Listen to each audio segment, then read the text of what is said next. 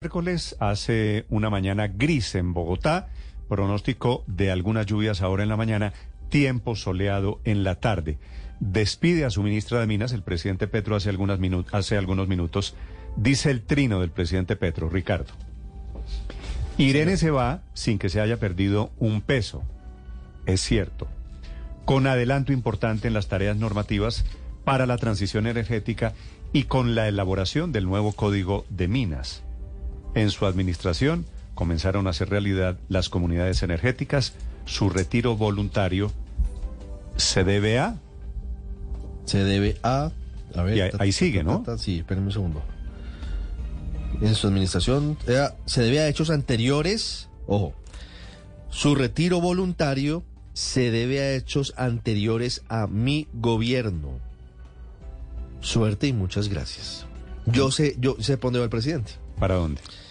El verdadero lío legal de Irene Vélez no es la salida del país de su hijo sin el permiso en el aeropuerto Bonilla Aragón. Ah, pero esta sí es nueva. Entonces. No, el lío legal, Néstor, legal, que tendría Irene Vélez tiene que ver con los contratos que ella autorizó siendo docente de la Universidad del Valle a su esposo. La Universidad del Valle es una universidad pública, la plata de la Universidad del Valle es plata pública, y ella aparentemente siendo supervisora, autorizó a su marido y a su esposo para que siguiera adelante con los contratos.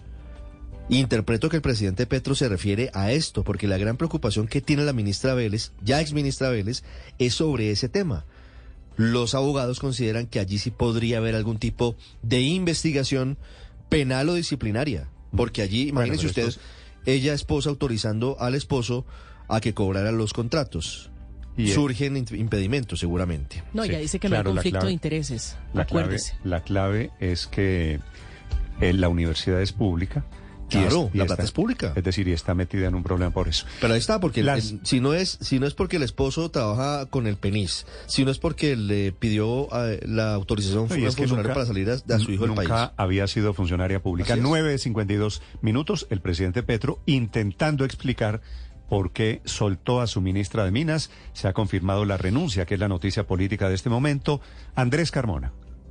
Así es, Néstor, y es que este reconocimiento que le hace el presidente Gustavo Petro también se refleja en la misma carta de renuncia de Irene Vélez, porque ella recoge 35 puntos de eh, avance en su gestión en estos 11 meses en el Ministerio de Minas, en el que habla de ser el sector con mejor ejecución presupuestal, avances en planes de energía eólica y solar, la, el pacto por la justicia tarifaria en energía en la costa y avances en zonas como La Guajira en pactos con, con la comunidad Guayú aunque en el pacto histórico lamentan la salida de la ministra, reconocen eh, incluso que en algunos casos fue víctima de misoginia, para sectores del gobierno como la Alianza Verde, esta renuncia se veía venir. Escuchemos lo que dice Duvalier Sánchez. Bueno, la renuncia de la ministra de Minas, Irene Vélez, yo creo que era un resultado esperado. Creo que la ministra ha entrado en polémicas en donde sin lugar a dudas la ha llevado a que esta situación se diera, la más reciente la polémica de la salida de uno de sus hijos. Así que bueno, ahora le queda la tarea al presidente de la República de poner allí en el sector minenergético del país una persona capaz, profesional, con suficiente experiencia, que por supuesto siga su pensamiento sobre el sector. Lo que dicen sectores tanto de la oposición como del gobierno es que el perfil que tendría que llegar al Ministerio de Minas es una persona que conozca de la cartera, un experto técnico. Sin embargo, el gobierno ya está pensando en el reemplazo que sería Fernando Vargas Mendoza, el exalcalde de Bucaramanga y actual candidato a la gobernación de Santander, a quien están buscando que desista para que llegue a ocupar la cartera que deja Irene